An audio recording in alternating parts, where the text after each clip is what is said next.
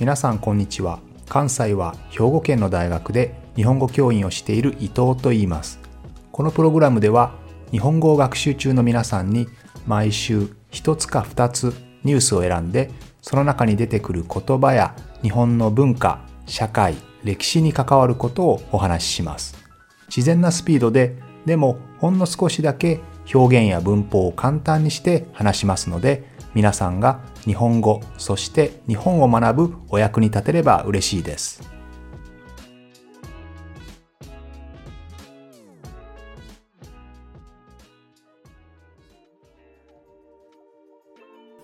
皆さんの国にはカジノありますか？日本でも今カジノを持ってこよう、誘致しようということで、いくつかの自治体、まあ、県がですね、動いているわけです。いろんな議論を重ねているわけですけれども、今日はそんなカジノに関わるギャンブルについて少しお話をしたいと思います。もちろん多くの国でギャンブルというのは良くないこと、違法なこととされていますよね。で、日本でも基本的にはギャンブル、特に個人でやるものは禁止されているわけですけれども、公的に認められているものもあります。公営ギャンブルというふうに呼ぶわけですけれども、えー、競馬ですね。競馬には中央競馬と地方競馬があります。それから競輪ですね。競輪というのは自転車のレースです。それから競艇、ボートですね。ボートのレース。それからバイクのオートレース。え、これら5つの競技の総称、公営、えスポーツ、え公営ギャンブルというふうに言うわけですけれども、これらは競馬ですね。まあ、競馬、馬のレースですけれども、馬のレースですので、え、農林水産省が管轄しています。コントロールしています。それから、競輪とオートレース、え、自転車のレースとバイクのレースですね。え、これについては、え、経済産業省が管轄をしていて、え、協定、ボートのレースが国土交通省がコントロールをしています。で、まあ、これらの、えギャンブルですね、まあ、あんまり良くないものという認識が強いと思いますけれども、えこれらギャンブルはですね、基本的に第二次世界大戦の時、その後ですね、戦争の後ですけれども、この戦災、まあ、戦争終わった後ですね、まあ、日本負けましたけれど、そこからの復興の目的ですね、まあ、負けた後ですので、もちろん日本は大変貧乏な状態、お金がない状態ですので、まあ、そういった経済を立て直すために、それを復活させるため、復興の目的で、えこういう公営ギャンブルが始まりました。まあ、その時ね、ドッグレース、まあ、犬のレースですね。これもあの立案されて、まあ、提案されたんですけれど、えこれは成立しなかったですね。で、こうした公営ギャンブルの、まあ、儲けですね、収益というのは、まあ、学校とか体育館とかですね、あるいは老人とか養護施設とか、まあ、そういったものをまあ助けるために基本的に使われています。ただですね、もちろん、まあ、いろいろな目的ですよね。例えば、戦災復興、戦争からの復興、それからそのお金が学校やあるいは老人のための施設に使われている。まあ、その目的、お金の使い道というのはいいかもしれないですけれども、やっぱりギャンブルはギャンブルなんですよね。ですので、様々なところから批判があります。ギャンブル依存症ですね。ギャンブルをやめられない人、えー、たくさんお金を使ってしまう人、まあそういったことの問題ももちろんありますし、しかもですね、これら5つの競技の中には、いくつかはですね、あんまりお金が儲かっていないところもあるんですね。政府にお金を入れないと、ま赤字になってしまう。まあ、そういったこともあったりして、最近はま競馬はね、かなり盛り上がっていますけれども、せっかくね、お金の使い道がまあ良いものに使われていても、そこに儲けを出すために政府にお金を使わなければいけないとなると、本末転倒ですよね。当初の目的が全然達成されていませんので、まあ、そういった面でいろいろと問題があるということです。それから日本に来たことのある皆さんだったら知っている人も多いと思いますけれど、実は日本にはもう一つギャンブルみたいなものがあるんですね。それはパチンコです。皆さん知ってますか？パチンコですね。あの、玉をね、まあ、パチンと弾くからパチンコというふうに言うわけですけれども、えー、銀の玉をですね、ポーンと弾いて、それが特定の穴に入ると、まあ、じゃらじゃらっと、えー、玉が増えるという、まあ、そういう遊びなんですけど、まあ、遊びは遊びですよね。なんですけれども、この遊びによって景品を手に入れる。そしてその景品は実はお金に換えられるということで、えー、そのその遊戯ですね、その遊びというのは、ギャンブル性を非常に強く帯びているんですよね。ギャンブル性を帯びている、つまりギャンブルっぽいというのはどういうことかと言いますと、えパチンコのお店ですね。お店があって、そこでお客さんはパチンコを楽しみます。そのゲームを楽しんで、まあ、玉が穴に入ればですね、たくさん玉が出てくるわけです。で、その玉をある景品と交換します。で、その景品を今度は別の店に持って行って、そうするとその景品がお金に変わるというシステムなんですね。ですので、パチンコのお店自体は、えギャンブルも行っていないし、お金を渡していないということです。単にお客さんは玉をお金を払って借りて、その玉を増やすゲームをするだけなんですね。そしてパチンコ屋さんはたくさん出た玉をある景品、品物と変えるだけ。その品物には金銭的なお金の価値はありません。でも、横のお店でその景品を買ってくれるお店があるんですね。そしてこのパチンコ屋と横の、まあ、監禁所ですね。お金と変えてくれるお店っていうのは、独立に全然別のお店として営業されているわけです。ですので、法律的にはパチンコ店がギャンブルをしているわけではないという形になっているんですね。まあ、怪しいですよね。まあ、ということで、日本にはですね、えバイクや馬や、そういった、まあ、競馬、競輪ですね、そういった公営ギャンブルと、えギャンブルっぽいパチンコという遊戯があるわけです。まあ、遊びですね、があるわけですけれども、まあ、今日はですね、そういったギャンブルについて少し昔を振り返ってみたいと思います。どの国でもギャンブルというのは人気がありますよね。昔からあります。昔からあって、そして時の政府はそれを何とか禁止しようとするわけですね。それはどの国でも同じです。日本で最初に流行った大きなギャンブルというと、スゴロクというゲームですね。スゴロクというのはですね、木の、木の板ですね、木のボードがあって、まあ、そこに2人の人が座ってですね、で、黒と白の石があります。これを各15個ずつですね、それぞれ自分の側に15個、相手の側に15個並んでいてですね、そこにサイコロ、ダイスですね、ダイスを振って、まあ、2つ振るんですけど、その2つを振って、その出た目の数ですね、例えば3と2が出ると5個ですね、5個自分の駒を進めることができます。自分の石を相手の陣地に入れていくんですね。そして、できるだけ早く相手のエリアに自分の石をですね、すべて入れたら、それで勝ちということになります。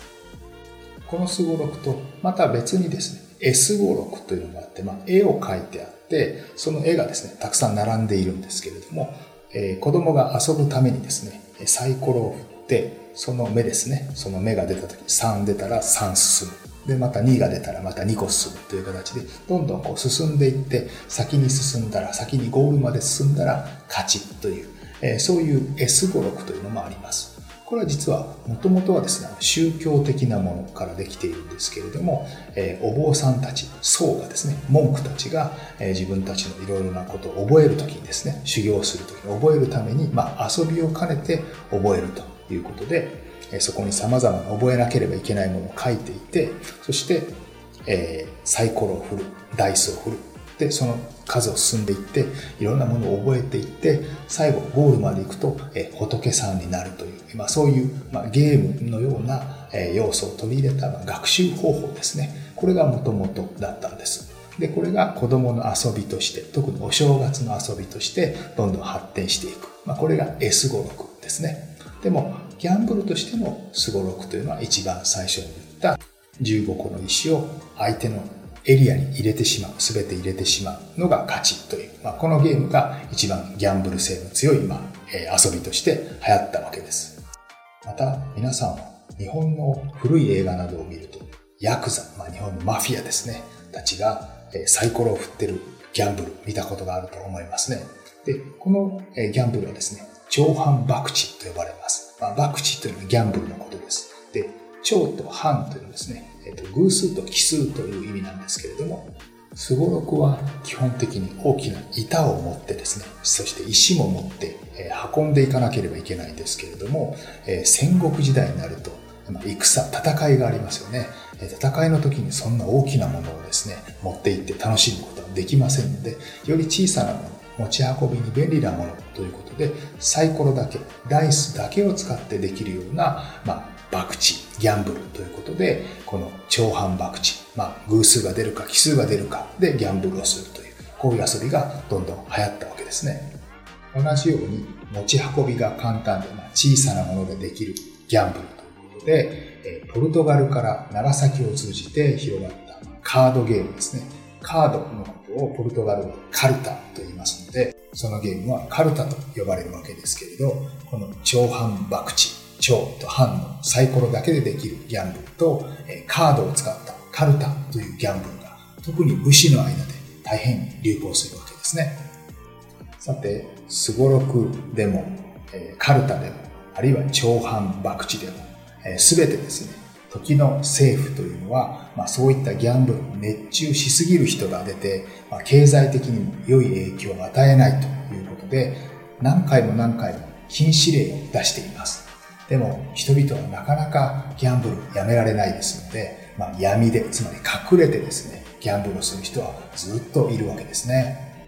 政府にバレないようにいろいろ人々の工夫をします。その中でも特に面白いのは、カルタというのはカードゲームですね。カードゲームなんですけれども、まあ、カードというのはいろいろな目的で使われます。例えば、教育目的で使われるものもあります。皆さんも単語とか何かを覚えるときにカードにいろいろ書いてね、表と裏に書いて、表に問題を書いて、裏に答えを書いたりしますよね。こうやって一生懸命いろんなものを覚えたりしますよね。で有名なのは百人一首ですけれど、日本の和歌、日本の歌ですね。歌を覚えるときに、まあ歌というのは長いですから、その前半を書いたカードと後半を書いたカードがあって、前半を読んだら、その下のカードを探す。その歌の続きが書いてあるカードを探すというのも、まあ、有名な百人一首というゲームがあるんですけど、これも基本的に教育用のカードゲームですよね。そして、さっき言ったように、禁止されたカルタというギャンブルはですね、その教育用のカードゲームに見えるように、つまりバレない、これは教育用のカードゲームですよということで、まあ、フェイクですね。騙して作ったりします。そういったカードを作ったりします。これが実は花札というゲームですね。こんな風に一生懸命政府がギャンブルを禁止しよう、禁止しようとしてもですね、様々に形を変えて人々はギャンブルを陰で、え、続けるわけですね。他にも日本には古くから、えー、宝くじ、ロタリーですね。ロタリー当たるようなものがあります。それは富付きと呼ばれるわけですけれども、なんで富付きと、まあ、富というのはリッチというですね、月というのは何かをスティックする、まあ、刺すという意味ですけれども、システムは今の宝くじ、ロタリーと同じで、人々は数字が書かれた紙を借ります。そしてその数字と同じ番号が当たればお金がたくさんもらえるんですけどね。えー、その時なぜ富付きというふうに言うかというと、箱の中に数字が書かれた木の板がたくさん入っていて、その中に長い棒を刺すんですね。刺してつくわけです。つく。まあ、スティックする。そしてそこから出す。そうすると、あ、今回出てきたのは6番。また新たに刺す。そして次出てきたのは5番。こんな感じでね、えつくので、富付きいうふうに呼ばれます。この富付きというのは特に神社などで行われていたわけですけれども、最初はもちろん政府、これを禁止します。ギャンブルですからね。でも政府にお金がどんどんなくなってくる。財政難になってくるとですね、今度はこれを公的に認めて、それを収入源にしようとするんですね。つまり政府公認のギャンブルにしてしまうわけです。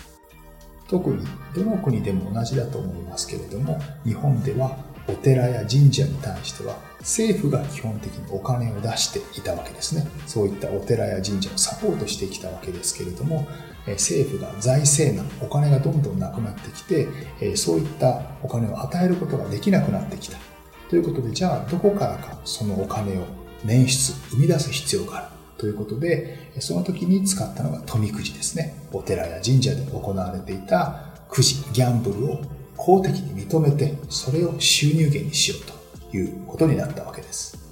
ヨーロッパの宗教改革も、もともとはサンピエトロ教会の修繕費のお金を生み出すためにですね、食友情という、まあ、罪を許してもらう札を売ったのと何か通じる部分がありますよね。政府もギャンブルによって生活がおかしくなってしまうような人を防ぐために、例えば1枚の紙を買うのをすごく高くしたんですね。つまり生活に余裕がない人はそういったギャンブルができないようにしたわけですけれども、もちろん人々もいろんなことを考えます。公に、パブリックに行われている富くじはもちろん高くて買えない人、そういう人たちにはですね、影富と呼ばれて、もう少し安い値段で買えるものが実は影で行われるようになるんですよね。ですのでギャンブルというのは、まあ、追いかけても取り締まってもなかなかなくなることがないという、まあ、人々のひょっとしたら根源的な欲求なのかもしれませんね。ということで、えー、日本では今後ギャンブルですね、特にカジノについてどうなるんでしょうかね。また注意して見ていきたいと思います。ということで今日はギャンブルの話でした。また来週も聞いてくれると嬉しいです。